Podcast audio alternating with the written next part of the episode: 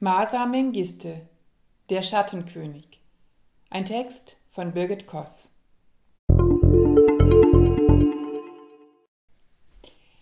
Die äthiopische Schriftstellerin Masa Mengiste wurde 1971 in Addis Abeba geboren. Im Alter von vier Jahren flüchtete sie mit ihren Eltern vor der äthiopischen Revolution und lebte anschließend in Kenia und Nigeria. Später kam sie nach New York. Sie schaut mit schonungslosem Blick in die Geschichte ihres Landes und webt ihre Erkenntnisse in detailreiche, oft brutale und manchmal fast mystisch wirkende Geschichten einzelner Familien ein.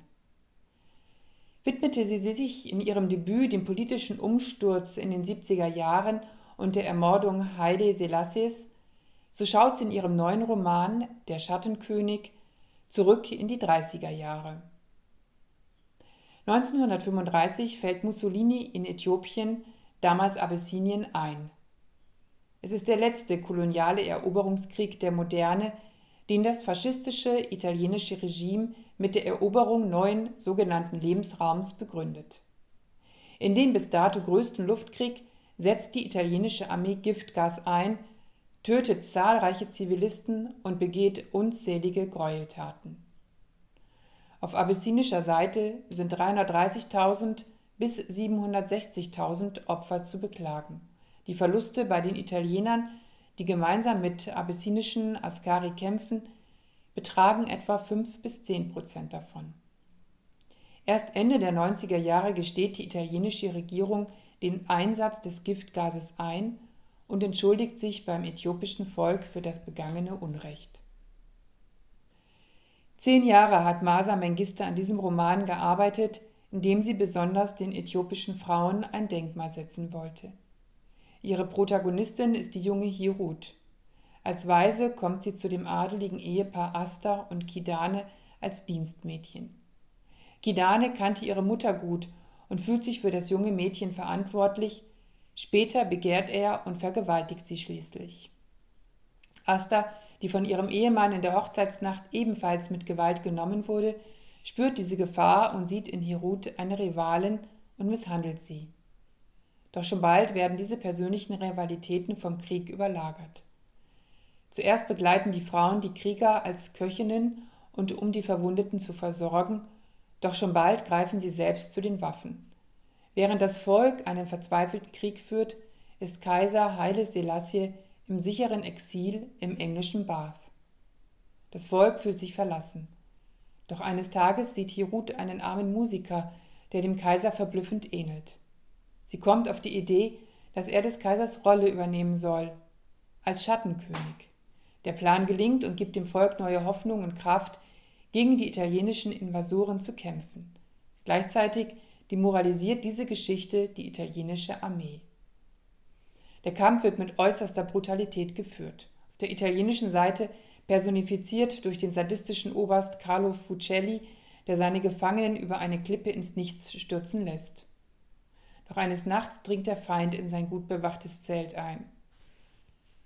Carlo starrt den furchteinflößenden Mann an.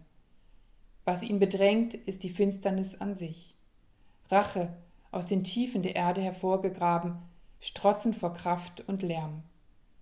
Die Zeit bleibt fast stehen, dann rast sie von neuem. Sämtliche Erinnerungen überschlagen sich. Ein scharfes Messer schabt über die zarte Haut an seinem Hals, schneidet ins Fleisch, Blut fließt warm auf den Hemdkragen. Doch der Angreifer lässt den Oberst am Leben, ihm reicht die Demütigung des Feindes. Die zweite italienische Hauptfigur ist der jüdische Fotograf Ettore Navarra. Er macht Fotos von den Gefangenen, so auch später von Hirut und Asta. Seine innere Auseinandersetzung mit dem Krieg führt der junge Mann über Briefe, die er an seinen Vater schreibt.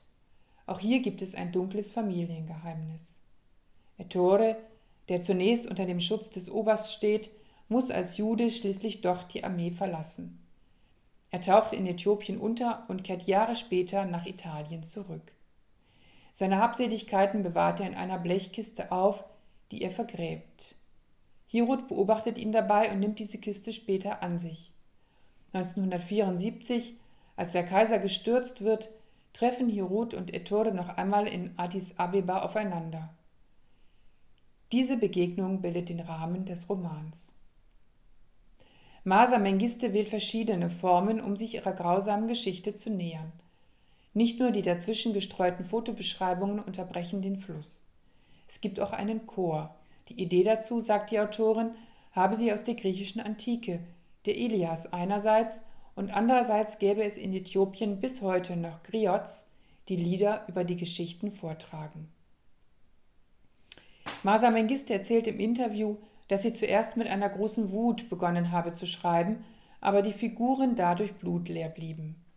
Danach habe sie versucht auszuloten, mit wie viel Schönheit der Sprache sie die Grausamkeiten beschreiben könne. Daneben war es für sie eine Herausforderung, sich mit der Religion zu beschäftigen. Schließlich beten sowohl die Italiener als auch die Äthiopier zu demselben Gott. Sie wollte wissen, was das heißt, wenn man gegeneinander kämpft.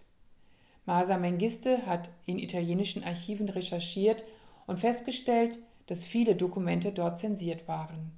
Dann hat sie ihre Recherchen auf Augenzeugen bzw. deren Kinder und Enkel gerichtet. Viele haben ihre Briefe und Fotos der Familie aus der Kriegszeit zur Verfügung gestellt. In Äthiopien hat sie auch bei ihrer eigenen Familie recherchiert, wo der Krieg immer wieder ein Thema war. Doch erst nachdem sie ihren Roman abgeschlossen hatte, hat ihre Mutter ihr erzählt, dass Masas eigene Urgroßmutter mit einem alten Gewehr in den Krieg gezogen sei, gegen den Widerstand der eigenen Familie. Auf ihre Frage, warum die Mutter ihr diese Geschichte nie erzählt habe, bekam sie die Antwort Du hast mich nie danach gefragt. Dieses Versäumnis, den Anteil der Frauen an Kriegen darzustellen, und für sie steht der Abessinienkrieg stellvertretend für viele andere, hat Masa Mengiste auf die ihr eigene Weise ausgeräumt.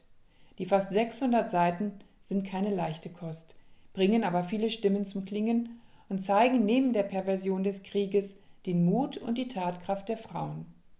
Damit hat der Roman es 2020 auf die Shortlist des Booker Prizes geschafft.